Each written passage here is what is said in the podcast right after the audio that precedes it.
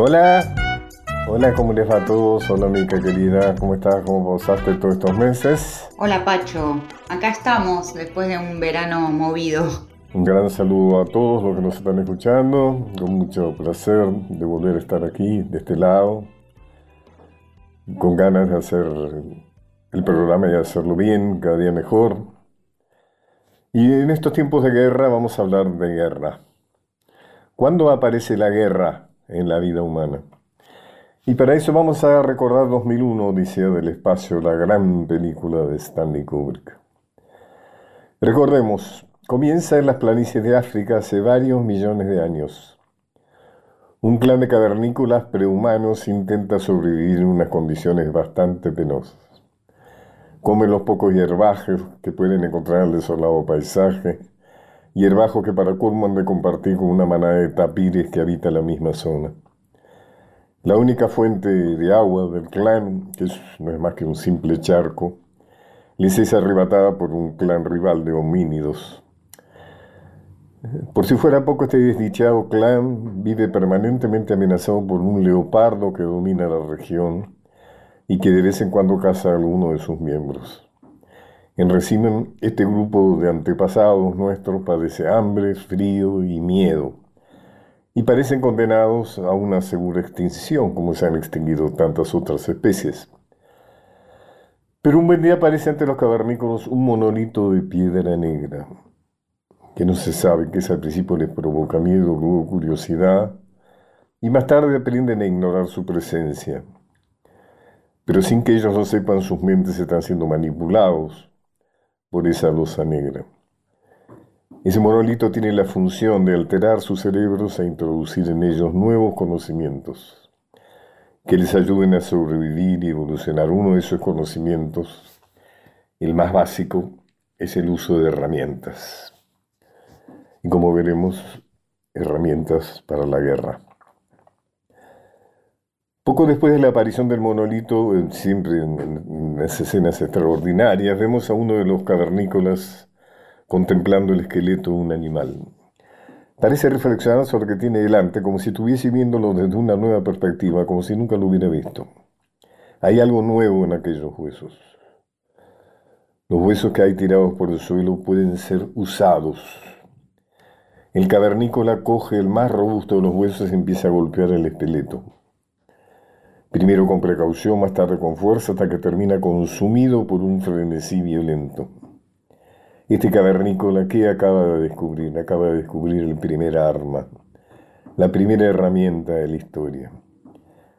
Aparece, acaba de aparecer, estable la hipótesis de Stanley Kubrick, el primer ser humano sobre la faz de la Tierra. Gracias al uso del hueso o de herramientas similares como palos o piedras, el clan que estaba a punto de extinguirse descubre que puede cazar los tapires, matarlos y comérselos, así que sus problemas de hambre han terminado. También gracias a sus armas pueden atacar al clan rival, matarlos, herirlos y recuperar el charco de agua, que no les será disputado, lo que soluciona también su problema de sed. Y deducimos que serán capaces incluso de defenderse del peligroso leopardo. Los miembros del clan ya no son prehumanos indefensos. Ahora son humanos armados. El monolito les ha hecho dar un salto evolutivo que les ayudará no solo a sobrevivir en el momento, sino a multiplicarse para terminar dominando la Tierra y dar lugar a guerras terribles como las que estamos viviendo hoy. Escuchemos la música que nos tenés preparado, Mica. Y escuchemos la música de esta película tremenda que es 2001, Odisea del Espacio. Una obra de Strauss, de Richard Strauss, muy identificada con, con la obra de Kubrick. Así habló Zaratustra, digamos que se llama igual que el texto de Nietzsche porque Strauss se inspiró en él. Tiene una fanfarria inicial que es la que más conocemos, la que nos resulta familiar y la que directamente identificamos con la película, se llama Amanecer y vamos a escucharla ahora, es muy cortita.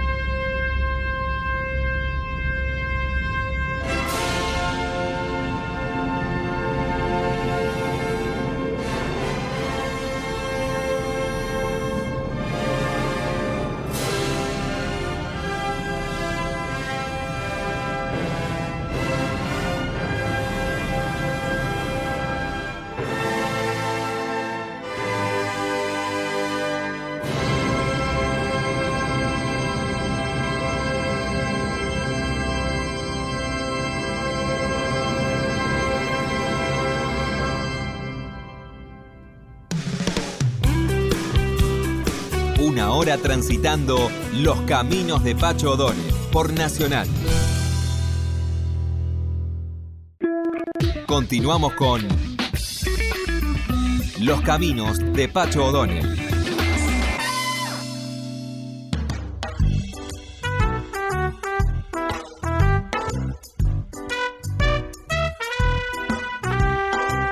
Bueno, Mica, vamos a empezar este segundo bloque con alguna música que nos hayas elegido y explícanos por qué elegiste esta música. Vamos a escuchar la tercera sinfonía de Beethoven, que es la heroica. En estos tiempos no vemos nada heroico en la guerra, es más bien una canallada, bombardear, en algunos casos con un simple dron. De hecho, muchas veces vemos que los bombardeos se digitan desde un territorio lejano, en un sillón, y no es que se decida en un sillón, sino que efectivamente se aprieta un botón desde un sillón a miles de kilómetros y explota un país. Es como un juego de, la PlayStation. Pero bueno, a comienzos del siglo XIX era distinto y de verdad se ponía el cuerpo en los conflictos. Y fue ahí que Beethoven compuso esta sinfonía que iba a dedicarle a Napoleón, porque lo veía más bien como un libertador, no como un invasor. El tema es que antes de que estuviera lista la obra, Napoleón se autoproclamó emperador y a Beethoven le pareció una traición a lo que había sido la Revolución Francesa. Fue una truchada más bien. Así que le puso heroica a la sinfonía y se la dedicó a la memoria de un gran hombre, como si Napoleón hubiera muerto. No había muerto, pero claramente para eh, Beethoven aquel libertador ya no era tal. Así que escuchemos un pedacito del tercer movimiento de la Sinfonía número 3 de Beethoven, que es la heroica.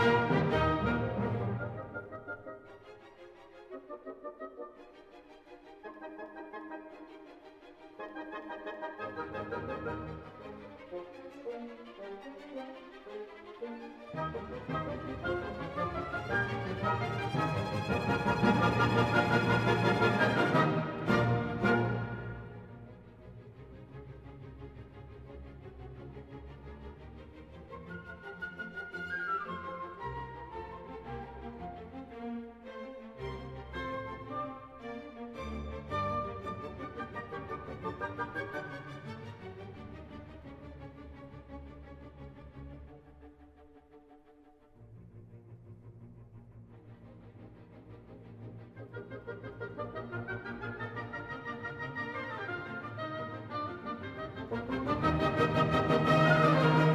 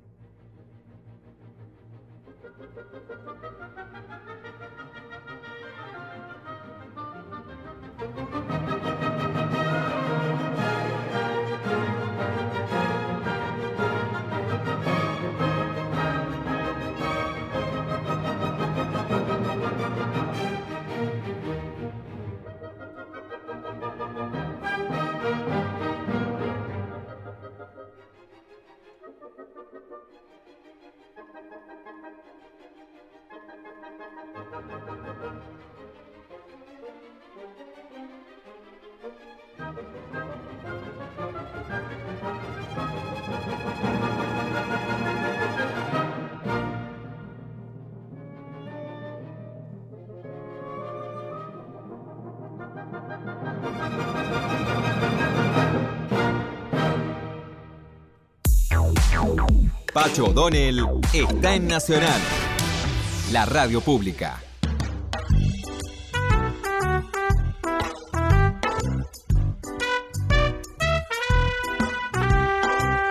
A tener la satisfacción de hablar con un amigo, una persona que aprecio y respeto mucho, pero un verdadero intelectual, que es mi querido amigo Gustavo Marangoni. ¿Cómo estás, Gustavo? Hola Pacho, qué gusto. Muchas gracias por esta invitación a conversar. Bueno, vamos a conversar de lo que es imposible no conversar en estos días, ¿no? Haciendo la salvedad de que esto se grabó antes del viernes, o sea, antes de, de ahora que está saliendo al aire. O sea que es posible desde que hablamos hasta el viernes hayan pasado eh, bastantes cosas, ¿no? Bueno, creo que es imposible no, no hablar del tema de Rusia-Ucrania. Es el contexto en el cual todos los textos nacionales, entre ellos el de Argentina, tiene que desenvolverse, ¿no? Así que las consecuencias nos alcanzan, algunas de manera más inmediata, otras más este, disueltas en el tiempo, algunas de orden económico y otras de orden político, pero todas nos llegan. Sí, eh, yo creo que lo interesante es, eh, eh, algo primero no puedo dejar de decirte que me encanta hablar con vos porque sé que vamos a hablar bien, muy bien de esto como sueles hacerlo.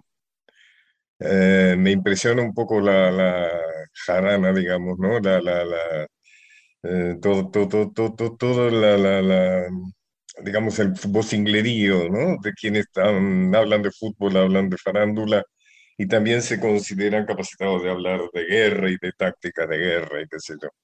O sea que de vez en cuando uno desprende algo que realmente vale la pena pensar. Además, encima estamos cruzados por acciones de los aparatos eh, de, promoción, ¿no es cierto?, de cada una de las partes litigantes. Eh, pero bueno, ah, te cuento que leí algo, una de las cosas que me interesó leer es lo que publicó Arani, ¿no es cierto?, en The Guardian, creo que es Londres. Así es. Hace algunos ah, comentarios que me parecen eh, interesantes para tratar de entenderlos y desarrollarlos. Él habla de una derrota de Putin, pero no una derrota militar, porque indudablemente la derrota militar es, es imposible. O sea, mm, hoy estamos hablando en miércoles, es muy posible que en las próximas horas ya se haya definido o que se pueda un poco más, pero la diferencia, ¿no es cierto?, de, poder, de fuego y de destrucción, que realmente es asombroso que se haya estirado hasta ahora. Eh, Harari dice que algunas frases que dice para que las comentes es, por ejemplo, dice, es más fácil conquistar que dominar. Y que Estados Unidos ha tenido esa experiencia y que Rusia también ha tenido esa experiencia, por ejemplo, en Afganistán sobre todo en un pueblo como este, como el, ucraniano, que está haciendo mostraciones de heroísmo, de capacidad de, combatir. Sí, la, primera impresión eh, es que Putin está manejando una lógica que quizás eh, no sea plenamente del siglo XXI, ¿no? La idea de, eh, de de, digamos, de reconstruir esferas de influencia. Evidentemente, la Federación Rusa considera que, o, por lo menos en la persona de Putin, considera que Ucrania, Bielorrusia, Georgia, las distintas repúblicas que en su momento fueron este, no solo parte de la Unión Soviética, sino inclusive antes total o parcialmente del, dominio de los zares, bueno, de, alguna manera son territorios que tienen que tener o una eh, colaboración plena con, la Federación Rusa o, algún tipo de sujeción o directamente formar parte. He escuchado, disculpame te interrumpa, con tomar el derecho de interrumpirte. Eh, es interesante una declaración de un, de un soldado ruso que decía, eh, nos habían dicho que nos iban a recibir, a recibir con los brazos abiertos. Claro, es, bastante, hay algunos ejemplos en nuestra historia también de eso, ¿no? O sea, muchos, Yo creo que Putin pensó en hacer una operación quirúrgica rápida, que no diera esta imagen horrible que está dando ante todo el mundo. Inclusive está claro que Estados Unidos y la, la Unión Europea hubieran preferido también eso, ¿no? Porque esta tragedia de alguna manera los está poniendo en la obligación de responder, de hacer algo. O sea, la gente no entiende por qué no hacen algo. Por supuesto que podemos entender por qué no hacen algo. Pero creo que también Estados Unidos y la Unión Europea hubieran preferido una operación quirúrgica. Te escucho. Uno puede aplicar siempre a la historia aquello de, de que Dios escribe derecho con líneas torcidas, ¿no? Uno no sabe nunca cuáles son las consecuencias de, los actos de las personas, porque todos hacemos cálculos en la vida, tanto en nuestras pequeñas vidas individuales como los estadistas en la grande vida de las naciones. Esos cálculos a veces se cumplen, se dan, son ajustados, y a veces, como decía el antiguo prestidigitador Toussaint, pueden fallar. Entonces, eh, digo, lo, primero que uno le llama la atención, además de como señalás vos, eh, eh, es la, posición del presidente de Ucrania respecto de resistir y de, importantes sectores del país, pero también cómo, de alguna manera, quizás Putin se encontró con un efecto no sospechado que era la unidad de Europa. Europa Europa estaba con sus problemas, como todo el mundo por otra parte, de haber sufrido este, la pandemia, con problemas de sus economías nacionales, con cuestiones vinculadas a la inmigración que generaba divisiones, etc. El Brexit también. Exactamente, el Brexit británico, etc. Y de repente apareció un efecto unificador, un efecto unificador eh, en, un continente europeo que es una obra de orfebrería, porque recordemos que desde aquel inicial este, acuerdo del carbón y del acero en la década del 50, después la Comunidad Económica Europea en 1957, después este, la, Unión Europea, es decir, desde los, desde los siete socios fundadores hasta estos 26 países que componen eh, eh, em, una identidad, es una tarea compleja, ha tenido sus sístoles, sus diástoles, sus idas y sus vueltas, pero ahora, siempre que aparece un adversario o un enemigo, bueno, eso facilita la unificación. Entonces yo diría, Europa y Estados Unidos reforzando el concepto de alianza atlántica y aquellos países que en su momento estuvieron eh, este, o bajo la esfera de la Unión Soviética, este, eh, em, justamente fueron acudiendo a, la OTAN como forma de protegerse frente a lo que ellos saben que es una suerte de ambición rusa independientemente de que los gobierne un sistema zarista, comunista o, este, em, digamos, autoritario plebiscitario como el de Putin. Vienen de la ofensa de haber eh, perdido, de alguna manera, todos los países que se fueron incorporando a la OTAN, ¿no? Que no, fueron pocos, ¿no? Y no, muy importantes, algunos de ellos muy importantes, y que eh, antes formaban parte del bloque soviético. Claro, y ahí está la percepción. Vos fíjate que entre los motivos que, Putin eh, argumenta, digamos, para, para, tomar esta decisión de, invadir Ucrania, básicamente señala dos. El primero es proteger a las minorías rusas de, de, Donetsk, de, Lugansk, que son este, regiones, digamos, que tienen, es, verdad, una mayoría prorrusa que están en, la zona este de Ucrania. Pero el segundo es el hecho de conminar a Ucrania e inclusive algunos países eh, eh, em, que, son europeos y no necesariamente de la, de, la Unión a, que no se adhieran a la OTAN, ¿no? Porque él, él, entiende, por eso yo decía ahí que hay una lógica más del siglo XX, él entiende que los países que se adhieren a la OTAN o que se han adherido a la OTAN, como las repúblicas bálticas, bueno, lo han hecho, digamos, como una consecuencia de una política agresiva de Occidente y particularmente de Estados Unidos. Él supone que con razón que esa alianza significa también poner bases y demás ahí, ¿no? O sea, porque... Bueno, pero hay dos comentarios, Pacho. El primero, probablemente uno tenga, por lo menos en el ámbito de una discusión, eh, la posibilidad de plantear que esas, esas naciones independientemente se han vinculado a la OTAN justamente por temor a Rusia, digamos, para, para no ser sojuzgadas en algún futuro este, por, por el poder de Moscú. Y respecto de las bases militares, bueno, ese argumento podría haber tenido lógica eh, a mediados del siglo XX, cuando la cercanía a tu frontera de bases militares, este, eh, bueno, permitía este, la invasión con misiles, pero hoy vos podés invadir con misiles desde miles de kilómetros y en, el término de minutos nada más. Entonces, eh, creo que indubitablemente hay una lógica este, de Putin que, que sin duda está sostenida en la idea de la grandeza rusa que comparte una parte importante de la población. Vos sabés, Pacho, que cuando antes de todo este conflicto, cuando se hacen distintas este, sondeos de opinión en, Rusia para medir, por ejemplo, el grado de popularidad de personajes históricos, uno de los que mejor rankeado sale es Stalin. Claro, fue un momento de grandeza, ¿no? Este, Exactamente.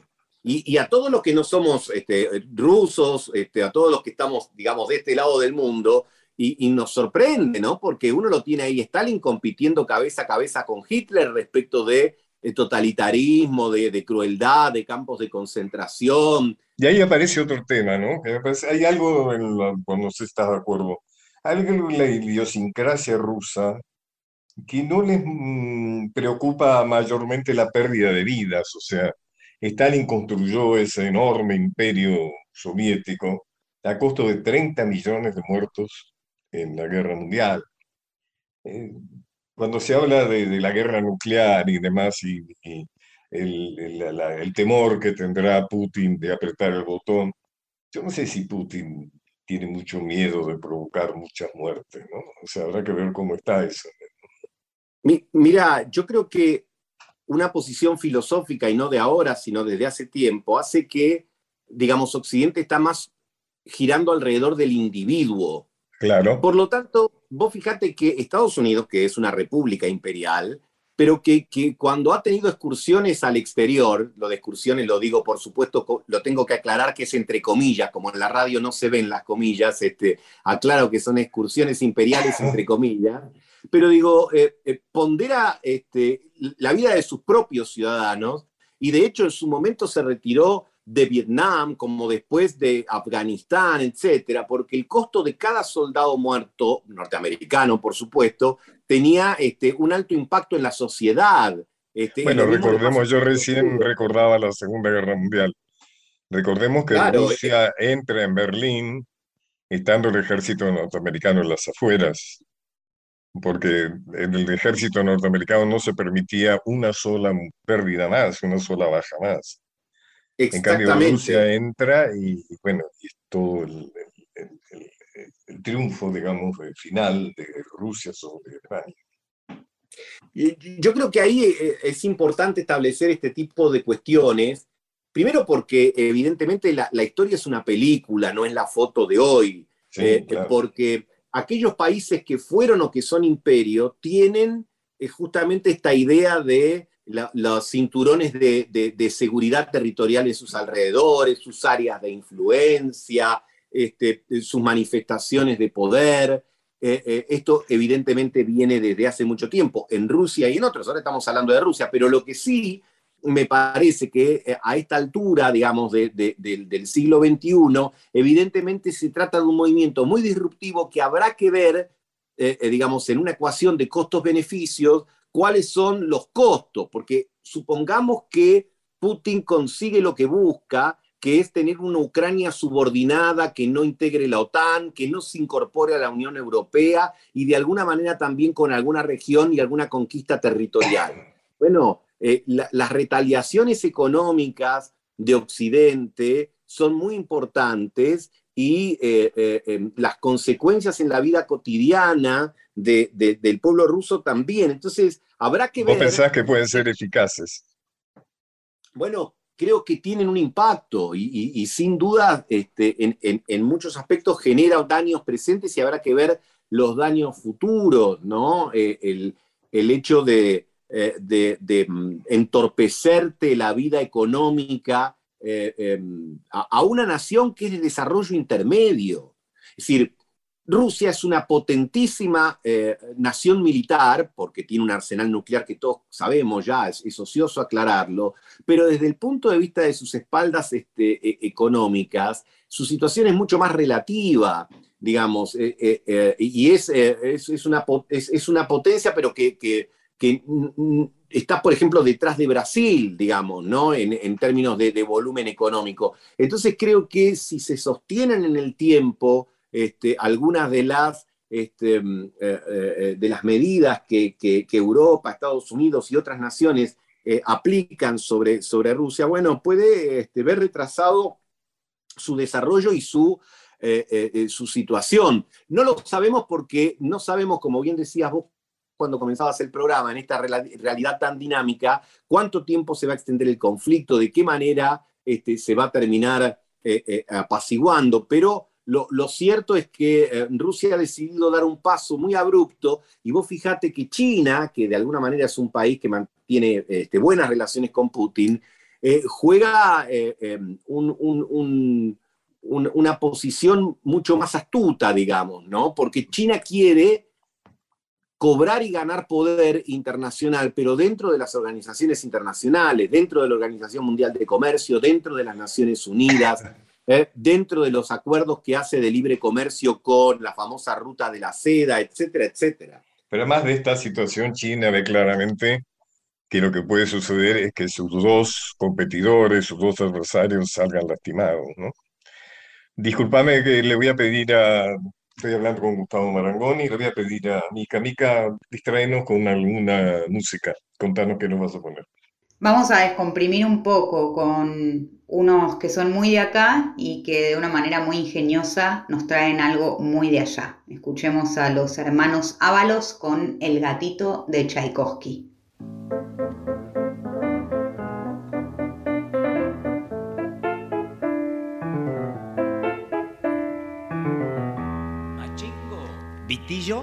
¿Qué te parece este tema de Don Tchaikovsky? Lindo para un gatito.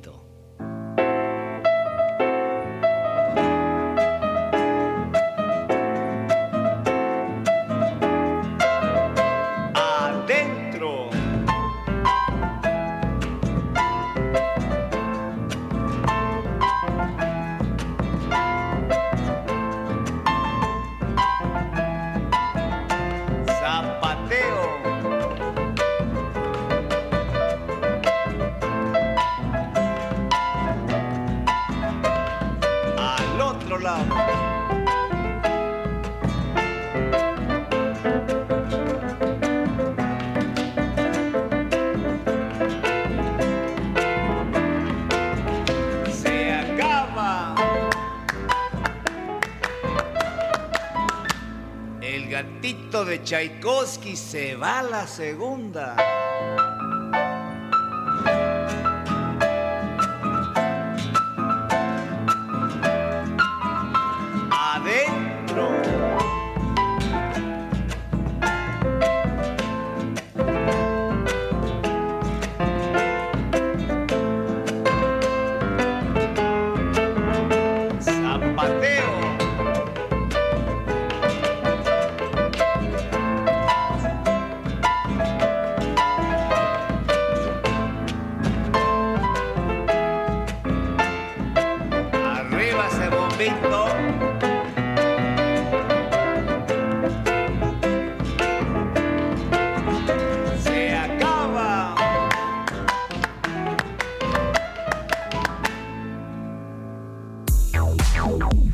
O'Donnell está en Nacional, la radio pública.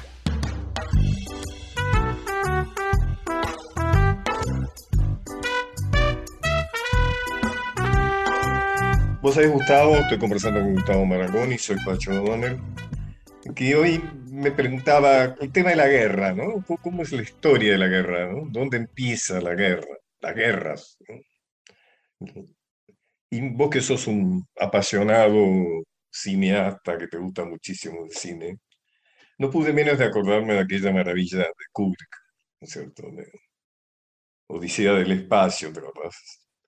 Mm, claro comienza con los Homo erectus, eh, un grupo de Homo erectus que han sido desplazados por otro del único ojo de agua que hay, ¿no es cierto? Y están amenazados por, por un felino grande y competidos por algo que parecen tapires. Y aparece ese bloque, ¿te acuerdas? Ese bloque, una especie de, situación eh, extraterrestre, ¿no es cierto? Que evidentemente ejerce una influencia sobre estos antepasados nuestros. Y entonces se ve a uno de estos cuasi monos, futuros hombres, observando un esqueleto que está en el suelo. Entonces toma un hueso grande del esqueleto y golpea, y empieza a golpear, y se da cuenta que va rompiendo los huesos, y le, le, asalta una especie de fervor, ¿no? Que golpea y golpea y golpea. Y a partir de ahí pasa, ¿no? Descubre que con ese instrumento, o sea, cuando empieza a manejar el instrumento, que el primer instrumento es un arma, se da cuenta que puede matar a los tapires, ¿no es cierto?, para que no compitan con el agua, que puede deshacerse del felino amenazante, y que además puede sentar sus reales sobre esos ojos de agua porque los otros rivales eh, se asustan porque los vienen y los matan. O sea, es como que está implícito en el ADN, ¿no? Del ser humano esto de la guerra. Y ahora estamos en una situación, digamos, a mí el tema de la amenaza nuclear no, no me parece solo una amenaza, me parece que es posible. Y no sé cómo va a ser el mundo. Yo siempre dije que no me iba a morir sin haber visto alguna, alguna explosión nuclear, porque están ahí, las bombas están ahí, como diría alguien un comisario que decía, si usted tiene un arma para usarla, no para tenerla ahí guardada, como mi padre que guardaba la pistola en la caja fuerte. Eh, ¿Te imaginas una, un mundo con explosiones nucleares? La verdad que no puedo imaginármelo, probablemente no quiera imaginármelo, pero y, posiblemente también peque de, ser excesivamente racional.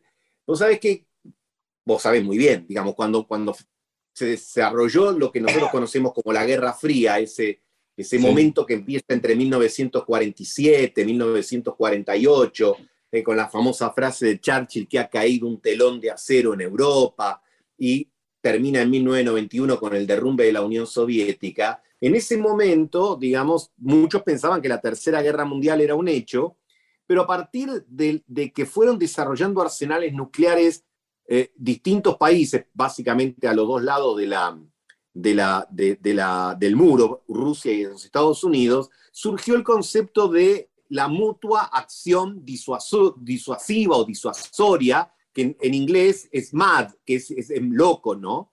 Entonces decían, bueno, la, garantía contra la, locura era el hecho de que saber que si vos usás el arma de destrucción este, masiva, el otro también tiene, y en esa retaliación, eh, eh, digamos, la destrucción mutua está asegurada. Por lo tanto, eh, eso es, si, se quiere, por esas paradojas de, la historia y de la política, es la garantía de que no haya guerra nuclear. Si una sola nación tuviese armas nucleares, probablemente las usaría contra la otra, pero siendo varias las que la poseen, ¿eh? entonces eso generaría este, un, final este, definitivo, porque aunque seas el primero en apretar el botón, el otro también puede hacerlo y, bueno, finalizaría. Para eso es tener mucha confianza en el ser humano.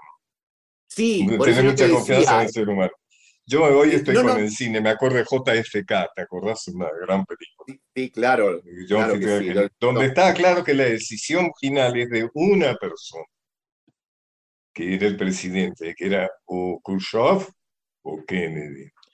Pero podía no ser Khrushchev o Kennedy, podía estar Putin, o podía estar un loco como de Corea del Norte, o podía estar...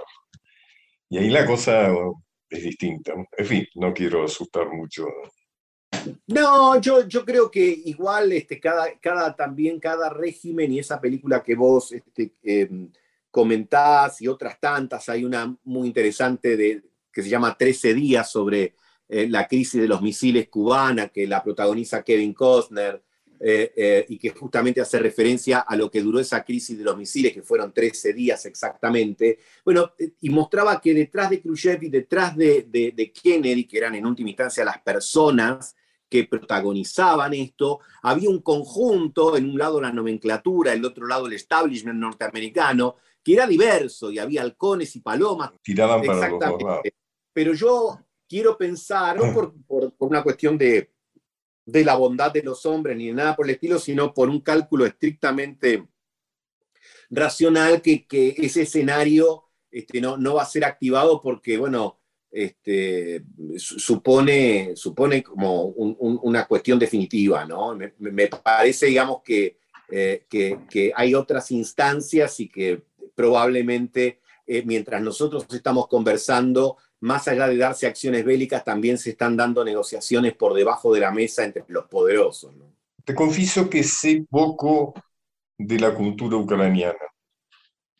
No, no sé mucho. Y pensé en buscar algo antes de encontrarme contigo, pero no, no tuve tiempo. ¿Qué, ¿Qué sabes de la cultura ucraniana? Bueno, para aclarar, ¿no? Para, para no, no, no andar jactándose, yo tampoco soy necesariamente un experto, más allá de, de, algunas cuestiones antes del conflicto que uno, por estudiar la historia europea eh, eh, y, la historia sobre todo reciente, para no irnos tan atrás. Eh, obviamente que Putin dice, Ucrania es Rusia porque siempre lo fue y se va inclusive a centurias atrás, cuando Kiev era la capital de lo que uno podría pensar que era ruso, lo cual da todo un lugar una literatura extraordinaria, lo quiero simplificar, porque los ucranianos que se consolidaron como Estado-nación recién a fines del siglo XIX empezaron a, a, recuperar su idioma, el ruso y el ucraniano tienen una raíz común, pero el, ucraniano es un idioma este, que, que empezó a ser puesto nuevamente en valor con la consolidación de los estados nacionales o de los nacionalismos a fines del siglo XIX. Sabemos que eh, Ucrania eh, eh, no tiene la entidad territorial actual a lo largo de los últimos 100 años. Ha sido, por ejemplo, una parte de su territorio, Galicia, parte del imperio austrohúngaro, parte de Polonia, luego parte de, de Ucrania. hay este, es uno de esos países como Polonia, dice que las guerras pasan siempre por ahí, ¿no? Por estos países. Claro, claro. E, estaban, y sí, porque están en el centro, digamos, y teniendo a Rusia al este, a Alemania en el centro, este, a, Francia en, en, en, el extremo oeste, y, a Inglaterra, digamos, dando vuelta ahí cuando tenía su, su, este, su imperio más vigoroso, digamos, eh, da lugar a, este, a toda una serie de eh, eh, tradiciones, y vos sabés que las tradiciones tienen también mucho de invención. Entonces, hay rusos que sostienen la unidad ucraniana como algo indivisible del, del, pueblo ruso, y, los, y hay un sector de los ucranianos, y hay toda una intelectualidad ucraniana que sostiene este, otro devenir histórico. Al margen de eso, en los últimos 30 años, eh, desde 1991, de la disolución de la Unión Soviética hasta acá, Ucrania se independiza y Em, firma eh, eh, unos acuerdos en el año 1994 por los cuales le devuelve el armamento nuclear que estaba en su territorio a Rusia y firma un acuerdo en el cual Rusia se compromete a respetar la integridad del territorio ucraniano, cosa que en realidad al principio es relativamente cumplible porque además Rusia en el 2010 tiene un presidente, Ucrania, perdón, en el 2010 tiene un presidente, Yanukovych, que es muy prorruso, pero que justamente por querer eh, acercar a Ucrania a la, esfera, a, la a la esfera rusa de Putin, termina em, eh, siendo, eh, dando lugar a muchas protestas que, van a terminar en el 2014 con su derrocamiento y con gobiernos más pro-occidentales. En el medio se da en el 2014 la guerra de Crimea, en la cual Rusia se apodera de un territorio que eh, le había dado, mira, ya lo mencionamos a Khrushchev, cuando Khrushchev estaba a cargo de la Secretaría General del Partido Comunista de la Unión Soviética, le devuelve Crimea, porque él, era ucraniano, le devuelve Crimea a, Ucrania. Los rusos este, eso lo anotaron como algo a recuperar. En 2014 se da un conflicto que tiene un número acotado de muertos, alrededor de 500. Finalmente Crimea, por medio de un plebiscito, consagra su independencia o, su, salida, mejor dicho, de, Ucrania. Luego están estos conflictos más recientes de, Donetsk y de, Lugansk. Ahora, discúlpame, Gustavo. Dentro de los acuerdos que se firman, lo que aduce Putin es que también se había firmado un acuerdo de cual ninguna de las provincias que se separaban de la gran soviética, digamos, iba a ser incorporada a la OTAN. Aparentemente eso se firmó también, ¿no? No, mira, en realidad vos fijate que eh, Letonia, Lituania y Estonia, ya las mencionamos también, las repúblicas bálticas, eh, se, incorporaron no solo a la Unión Europea, sino a la OTAN. Eh, y, los países que habían formado parte no de la Unión Soviética, pero sí de la Europa del Este, de lo que se llamaba el Pacto de Varsovia, que era el espejo de la OTAN.